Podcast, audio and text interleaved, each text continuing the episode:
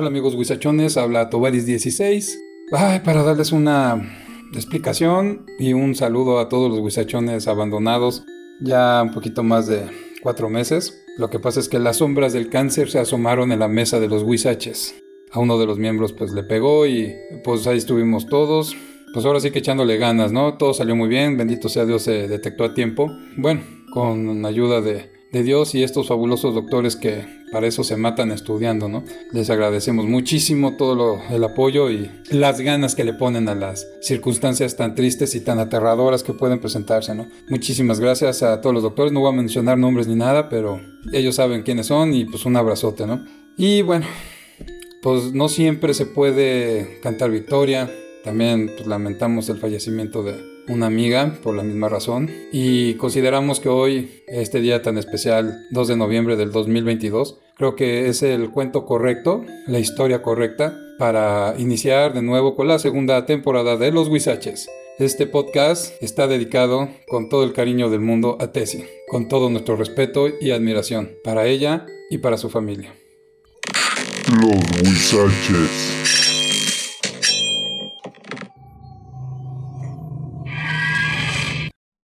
Esa mañana salió a correr al jardín, como todas las mañanas. Esta vez fue mucho más temprano, porque la emoción de las vacaciones hizo que Tessie saliera temprano a jugar a su jardín. Esta vez iba a ser diferente, porque por primera vez se quitó las sandalias para sentir el, el suave rocío en sus pies. Sensación que hizo que su cuerpo se llenara de emociones y alegrías, haciendo que los colores se vieran más vivos y apreciar a ese amanecer tan hermoso como todas las mañanas de esas vacaciones. Ese verano fue único, porque por primera vez observó que en su jardín había unos seres diminutos que la visitaban. Ella escuchaba cómo aleteaban rápidamente y pasaban los zumbidos por su cara, luego por atrás, y luego por todos lados, y luego la rodeaban, todo alrededor de ella, y eran unos hermosos pajarillos con grandes picos, que andaban oliendo todas las flores de la mañana. Tomaban agüita, se iban volando, regresaban, subían, bajaban, buscaban en las flores algo que ella no entendía qué era lo que buscaban con tanto fervor. Ella quedó fascinada con lo que estaba sucediendo, no lo podía creer. Estaba feliz y ella misma ya parecía un colibrí. Entraba y salía, entraba y salía. Los papás decían, bueno, esta niña, ¿qué le pasa? ¿Qué busca? Por toda la casa. Papi, papi, ¿dónde está mi cámara? Para poderles tomar una foto a esas pequeñas criaturas le decía a su papá y a su mamá. Mami, mami, ¿dónde está mi cámara? Me urge, se van a ir. Quiero tomarle una foto a esos pajarillos. Entonces la mamá se asoma por la ventana y los observó. Ah, mira hija, se llaman colibríes y tienen historias muy bonitas. Dicen que los dioses los crearon para mandar mensajes del más allá a los vivos. ¡Ay, qué bonito, ma! Ve tú a saber quién te anda visitando, ¿eh, hija? por ahí un parientillo, ¿eh? Las dos rieron caloradamente por el chiste de la mamá. Ella no perdió un minuto más y salió a fotografiar a sus colibríes. Ella lo único que pensó esa mañana fue que los quería cuidar. Y así pasó el tiempo. Y Tessie aprendió poco a poco cómo cuidarlos, cómo alimentarlos sobre todo. Y pasaron los años y se convirtió en toda una experta en cuidar a los colibríes. Así pasaron los años y Tessie se volvió muy buena para cuidarlos. Les servía su agua, les ponía su azúcar con mucho cuidado. Lo primero que hacía al llegar era ver a sus colibríes. Todo iba muy bien. Eran una familia de colibríes. Tessie y sus papás vivían muy felices. Ni más ni menos, como decía mi papá. En paz descansa. Los problemas normales, de todas las familias, hasta que un día la sombra empezó a llegar a su casa. Y ella la observaba, cómo se veía de repente en su casa una sombra que pasaba rápidamente. Subía, bajaba, a veces la veía en la cocina, a veces la veía en las escaleras, pero la mayor parte la, la veía en el cuarto de su papá, sentada en su cama. Pero cuando ella entraba, la sombra se desvanecía. Era como si ella tuviera el poder de espantarla pero poco a poco las cosas empezaron a tornarse de otra forma. El papá fue enfermando. La familia estaba muy triste, porque todos sabemos y hemos vivido que son situaciones tan duras de ver cómo un ser querido se empieza a desgastar. Y esa sombra era cada vez más notoria, aún en presencia de Tessie y de su mamá. Pero la energía de ella tenía siempre la fuerza para que esa sombra se fuera del lado de su papá. Y su papá sonreía y se ponía muy feliz. Y ella siempre se mostró fuerte y dedicada a cuidar a su papá, junto con su mamá. No había cosa más importante en esta vida que su padre y sus colibrís, que siempre lo acompañaron en todo momento. Su papá se fue y la oscuridad inundó la casa. Incluso los colibríes fue curioso, pero desaparecieron por un tiempo del jardín. Se quedó pensando Tessie, ¿por qué se habrán ido? A lo mejor ellos estaban esperando a mi papá para llevárselo. No sé, no entiendo. Y le dolió muchísimo perder a su papi y que los colibríes se hayan ido. Pero el dolor era más fuerte cuando veía a su mamá. No hay palabras para explicarlo. Estaba muy, muy triste. No hay forma de explicar esos momentos de obscuridad que llenan las casas, esa obscuridad que abraza las casas. Pero poco a poco todo fue saliendo, se unieron, le echaron ganas, pues no queda de otra, así es la vida, sigue desgraciadamente, y los que nos quedamos verdaderamente somos los que vivimos la muerte, porque sabemos que ellos trascienden.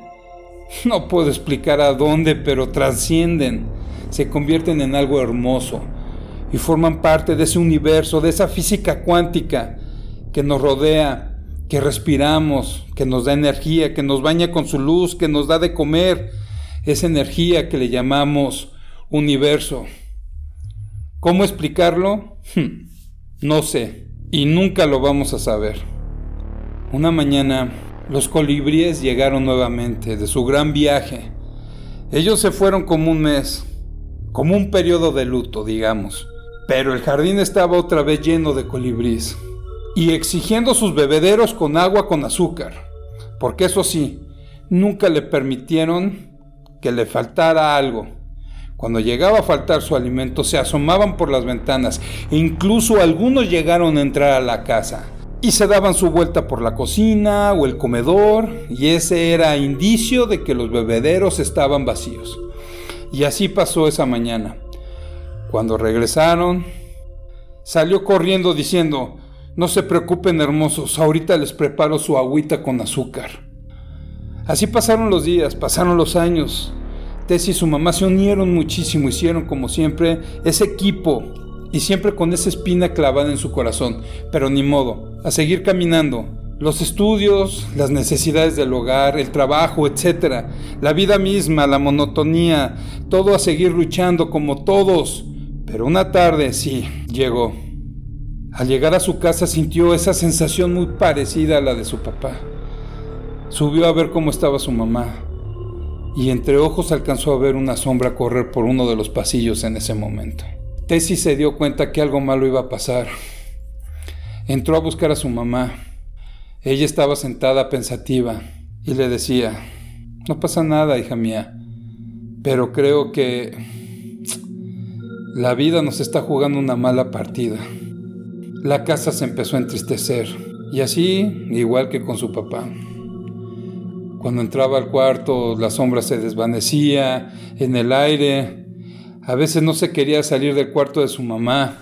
Quería cuidarla todo el tiempo para que esa maldita sombra no regresara y que no sentara ni un segundo en la cama de su madre pero era imposible, ella tenía que continuar haciendo su vida, estudiar y cumplir con muchas cosas, cuidar a su mamá, la comida, el súper. Ella renunció a muchas cosas por sus padres, porque los amaba.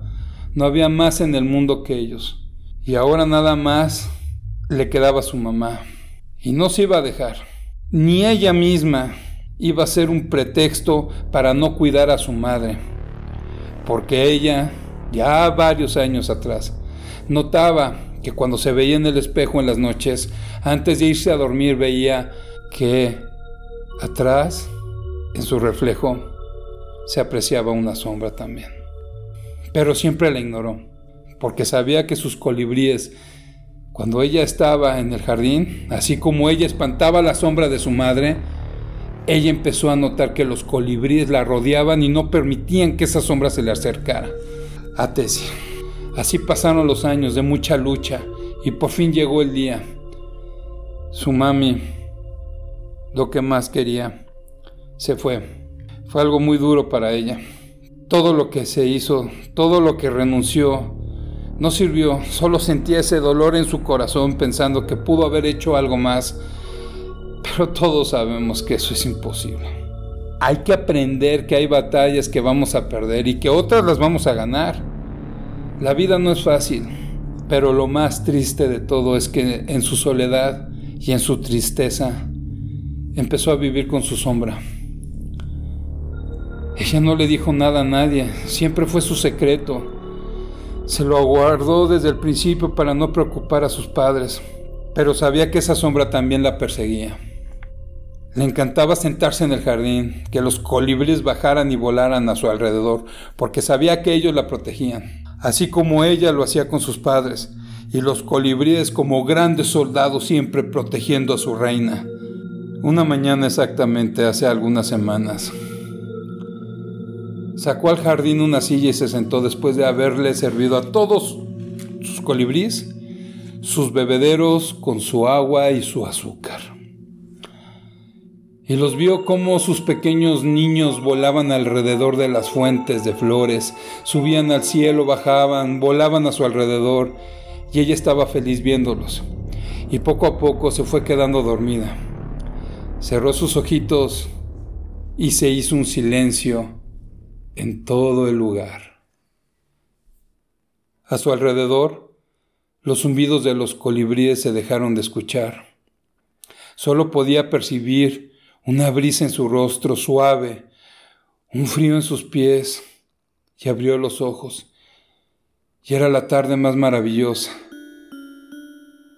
Una luz brillante, pero no lastimaba un aire limpio que llenaba sus pulmones de aire fresco. Respiraba hondo y entraba ese frío rico, pero no daba frío. También se sentía un calor suave, pero no daba calor. Se paró y volteó para todos lados y vio que había grandes montañas más allá de su casa. Todo era extraño. Todo era un silencio, solo se escuchaba ese viento, cómo pasaba a través de los árboles, acompañado suavemente de sonidos de agua. Ella no entendía nada de lo que estaba pasando, solo que al suspirar por la emoción de todo lo que estaba viendo, se elevó unos metros del piso.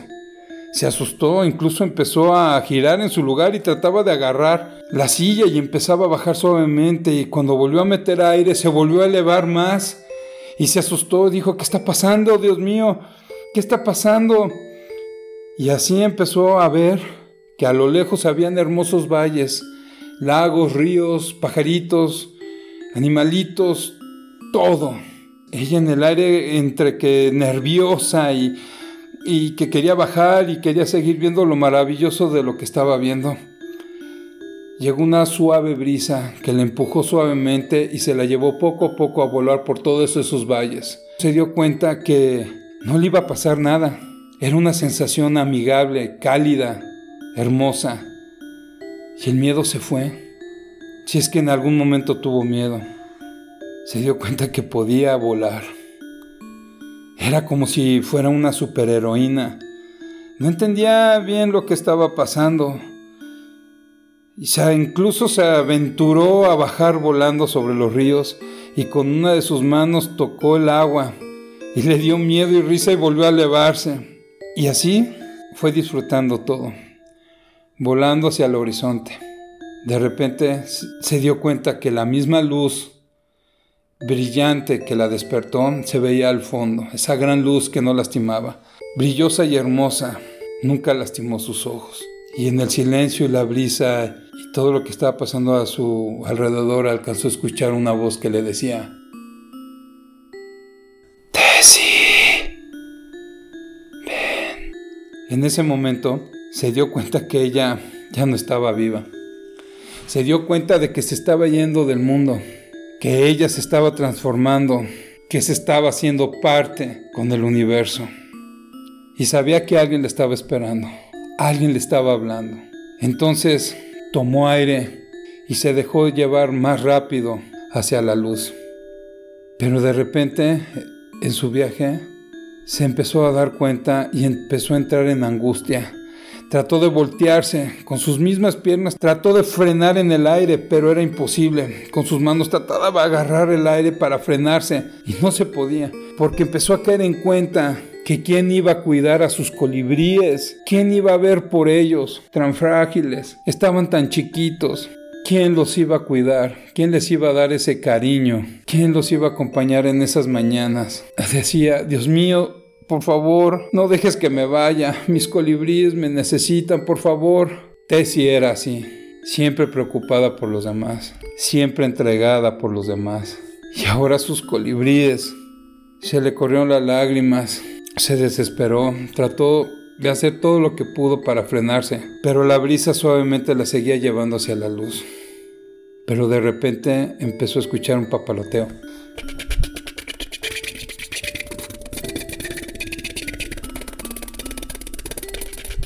Y empezó a hacerse fuerte, más fuerte y más fuerte.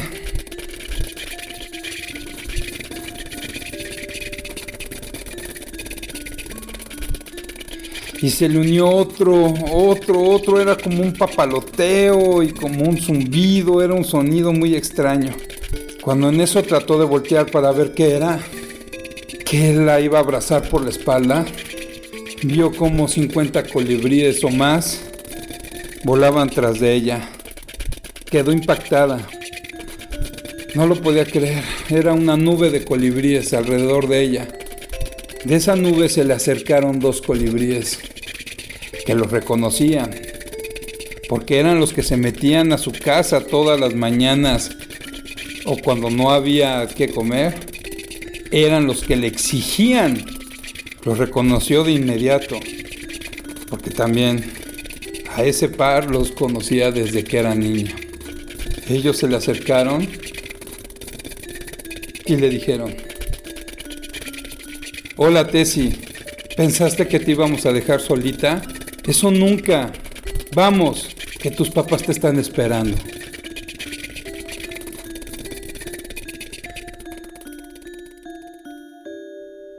Bueno, huizachones, con todo el respeto para Tessie, con todo el cariño de todos los huizaches, solo que decirte que Toda tu familia y tus amigos te quieren mucho y te extrañan. Buenas noches, esto fue Los Huizaches. Bienvenida a la segunda temporada. Gracias y buenas noches. Esto fue Los Huizaches.